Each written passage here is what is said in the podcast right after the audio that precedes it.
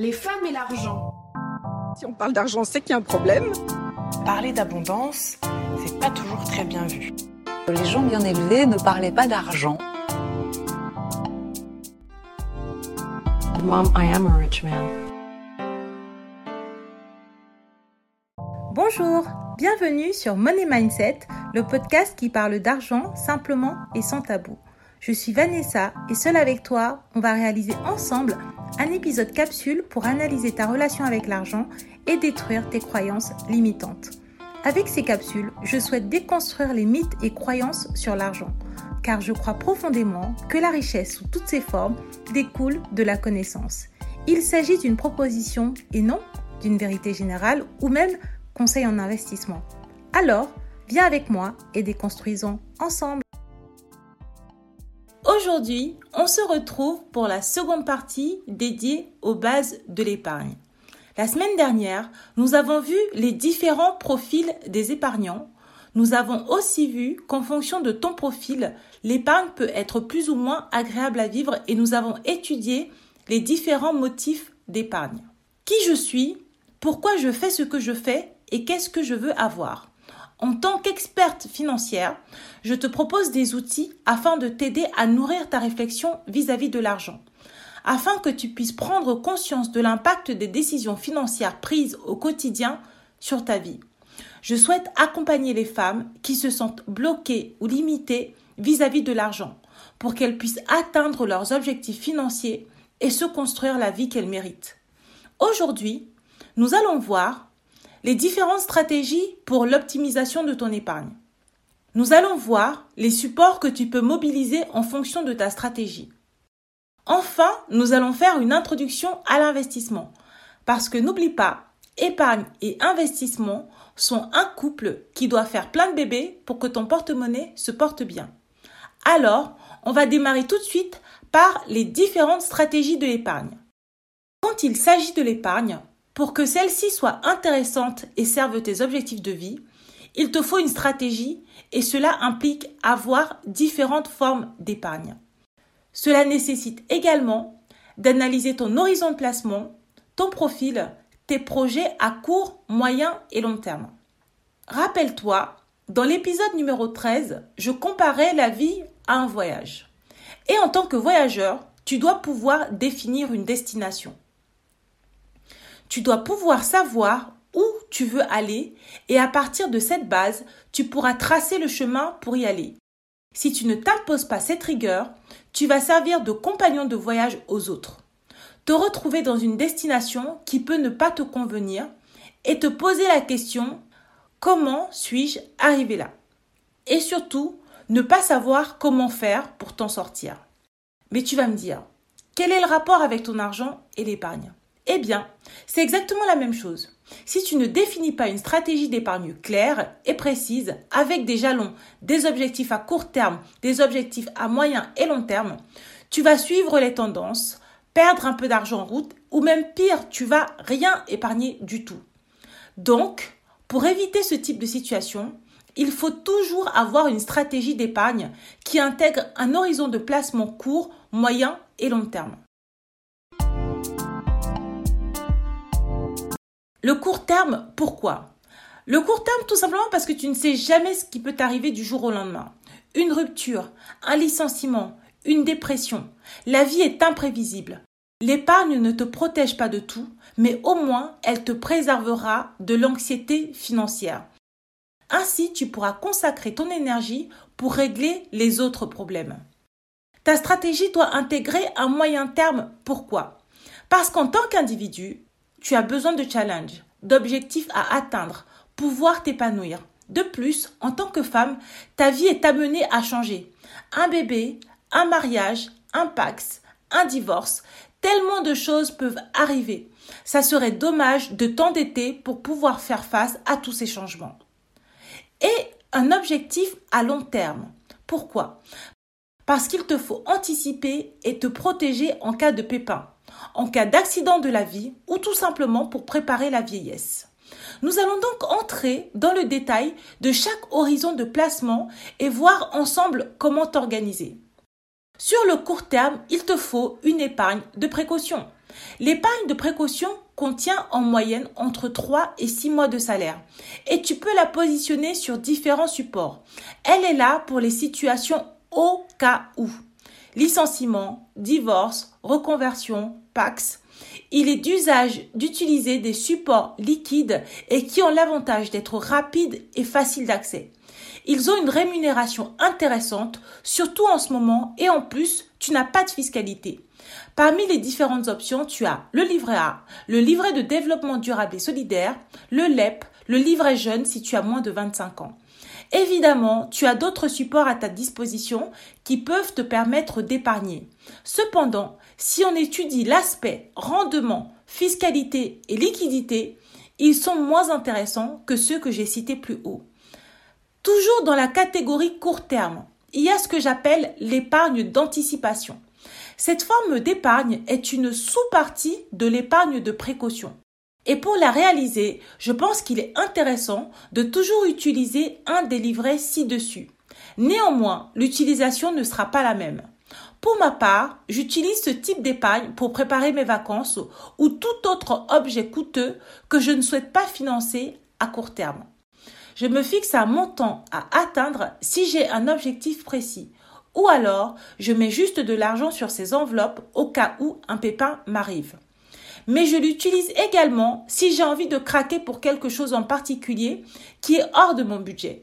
Fonctionner ainsi me permet de ne plus manquer mes objectifs en matière de budget, tout en préservant mon épargne de précaution. Ainsi, dès que j'ai des événements imprévus qui se présentent ou des choses qu'en temps normal j'aurais du mal à payer, je pioche dans cette épargne et je finance les choses que j'ai à payer, sans aucun remords car elle est présente pour ça. Une fois que les objectifs d'épargne à court terme sont bien visualisés, il est temps de passer aux objectifs d'épargne à moyen terme.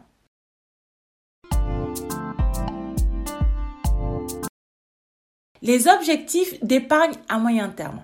Dans cette catégorie, on va constituer une épargne qui a pour but de t'aider à atteindre tes objectifs à moyen terme.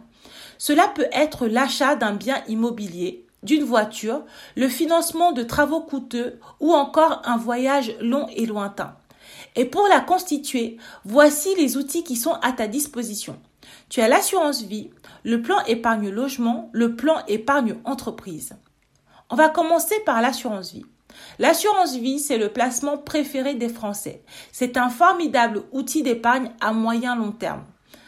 L'horizon de placement idéal est de 8 ans et après ce délai, tu peux bénéficier de ce que l'on appelle les abattements.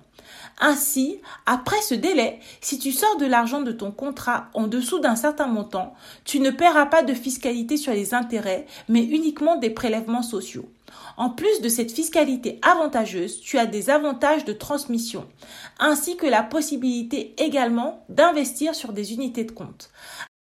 Avec un tel produit, tu as un pied à la fois dans l'épargne via le fonds euro et à la fois dans l'investissement via les unités de compte. Le plan épargne logement. Dans une moindre mesure, tu as le plan épargne logement. Ce produit était très intéressant par le passé car la rémunération était de 4% puis 2,5 brut. Pendant longtemps, cette rémunération était supérieure à ce que propose le livret A. Par la suite, cette rémunération a baissé, ensuite augmenté à nouveau pour atteindre les 2% bruts aujourd'hui. Il ne s'agit pas d'un support que l'on ouvre pour vraiment épargner, parce qu'il est moins intéressant que beaucoup de supports comme le livret A, le LDDS actuellement. Cependant, il permet de bloquer un taux immobilier dès son ouverture, ce qui peut être plus ou moins intéressant selon la conjoncture. Mais surtout, il a l'avantage d'être bloqué, avec des versements programmés de 45 euros obligatoires, ce qui en fait le support d'épargne idéal pour les cigales qui ne savent pas se contrôler. Et bien sûr, j'inclus la Vanessa d'avant dans cette catégorie. Néanmoins, si tu n'as pas de problème à épargner, tu n'as pas de projet immobilier, ce produit n'a que très peu d'intérêt pour toi. Ensuite, nous avons le plan épargne entreprise. Le plan épargne entreprise, pour celles qui ont la chance de pouvoir en avoir un, en plus de t'apporter une forme de rémunération, tu as la possibilité de bénéficier des versements de ton employeur. On appelle cela l'abondement. Avec ce produit, tu peux soit avoir tes fonds sur des actions de ton entreprise ou alors sur des supports sécurisés mais également moins rémunérateurs, ce qui en fait plus un produit d'investissement que d'épargne. Cependant, la loi t'oblige à bloquer les fonds pendant 5 ans sous réserve de quelques exceptions. Achat de résidence principale, mariage, Pax, naissance du troisième enfant par exemple. Tu dois donc attendre 5 ans avant de pouvoir sortir les fonds et d'en bénéficier sans fiscalité sur les intérêts. Tu comprends donc pourquoi j'inclus ce placement comme un produit d'épargne d'investissement moyen terme. Tout simplement parce que sur le court terme, tu ne peux pas utiliser cet argent qui est bloqué. Et pour le sortir, tu dois avoir un objectif bien précis. Maintenant qu'on a vu les produits qui peuvent t'aider à atteindre tes objectifs à moyen terme, on va passer aux objectifs à long terme. Il peut s'agir de préparer ta retraite anticipée ou non d'ailleurs. Il peut s'agir également de vouloir te constituer un patrimoine à transmettre à tes enfants. Et très généralement, on ne parle plus d'épargne, mais d'investissement. Quatrième partie. Les produits au service de ton épargne sur le long terme. Dans cette catégorie, on va surtout retrouver des produits d'investissement, car tout le monde s'accorde à dire que sur le long terme, si tu veux que ton argent te rapporte vraiment de l'argent, eh bien il va falloir l'investir. Et pour cela, on va retrouver l'assurance vie dont on a déjà parlé plus tôt dans l'épisode. Mais tu as aussi le plan épargne retraite, le PER. Et enfin, dans l'onglet investissement, il y a des outils comme le plan épargne action classique ou le plan épargne action pour les PME. Et enfin, pour les plus équipés, tu as le compte titre, les investissements en crowdfunding, les crypto-monnaies et les produits de défiscalisation pour les plus exotiques. Pour la stratégie long terme, je te propose de faire un léger focus rapide mais efficace sur le plan épargne retraite particulier. Il s'agit d'un produit qui a été remis à jour en 2019. Pour être tout à fait honnête avec toi, pendant longtemps, je n'ai eu que peu d'intérêt pour ce produit, principalement à cause du nom PER qui était très proche de PERP, l'ancien produit financier à destination des retraites. Je détestais tellement l'ancien produit quand j'étais conseillère que quand le nouveau est sorti, mon cerveau a automatiquement fait une association entre les deux. Et comme je n'avais plus d'obligation de le vendre, je ne me suis pas attardée sur ce contrat jusqu'à ce que je commence mon activité sur les réseaux sociaux.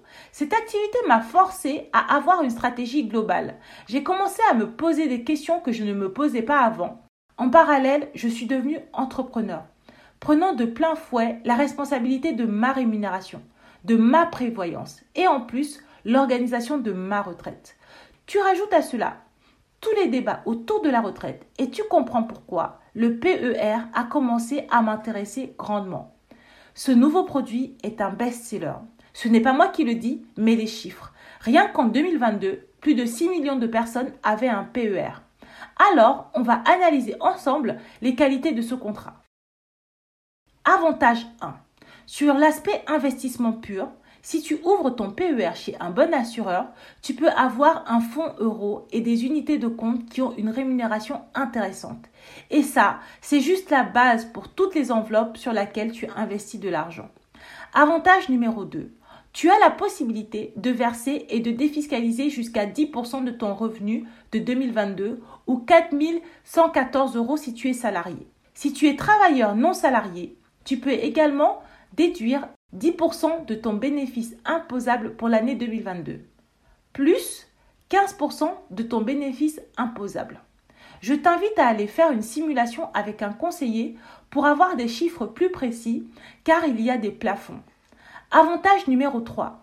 Sur mon site web et ma page Instagram, j'ai réalisé un tutoriel qui t'invite à aller faire une simulation pour avoir une idée des revenus que tu pourrais recevoir à la retraite. Lors de cette simulation, j'ai eu moi-même l'énorme surprise de réaliser que lors de mes précédentes expériences professionnelles, mes anciens employeurs avaient ouvert des contrats en mon nom et y avaient versé de l'argent. Avec ce nouveau PER, j'ai pu demander un transfert de ces fonds vers cet unique contrat. J'ai donc tous les éléments concernant ma retraite au même endroit. Et enfin, même si les fonds sont bloqués jusqu'à la retraite. Ils ont inclus de nouveaux motifs qui permettent un retrait anticipé des fonds. L'achat d'une résidence principale, par exemple, si tes droits au chômage expirent, si ton conjoint décède, ou encore si en tant qu'entrepreneur tu fais faillite ou si tu te retrouves dans une situation de surendettement, tu peux retirer les fonds de ce contrat. Voilà, nous arrivons au terme de cette analyse qui s'intitule Épargne, les fondamentaux, partie 2. La semaine prochaine, on va se retrouver pour un troisième et dernier épisode dans lequel nous allons analyser les stratégies d'épargne et d'investissement. Car n'oublie pas, le couple épargne et investissement doit se marier et faire beaucoup de bébés pour que ton portefeuille se porte bien. Bisous Merci d'avoir écouté ce podcast. Si tu l'as apprécié, n'hésite pas à le partager à ton entourage. Si tu souhaites me soutenir, laisse-moi 5 étoiles sur les plateformes de diffusion et viens me parler, cela me fera très plaisir. Pose-moi des questions, laisse-moi des commentaires, ainsi j'aborderai des thématiques qui te concernent directement. Tu peux me retrouver sur mon site web, Instagram, ainsi que toutes les semaines via ma newsletter. Au plaisir de te retrouver pour de nouveaux épisodes. À bientôt! Bisous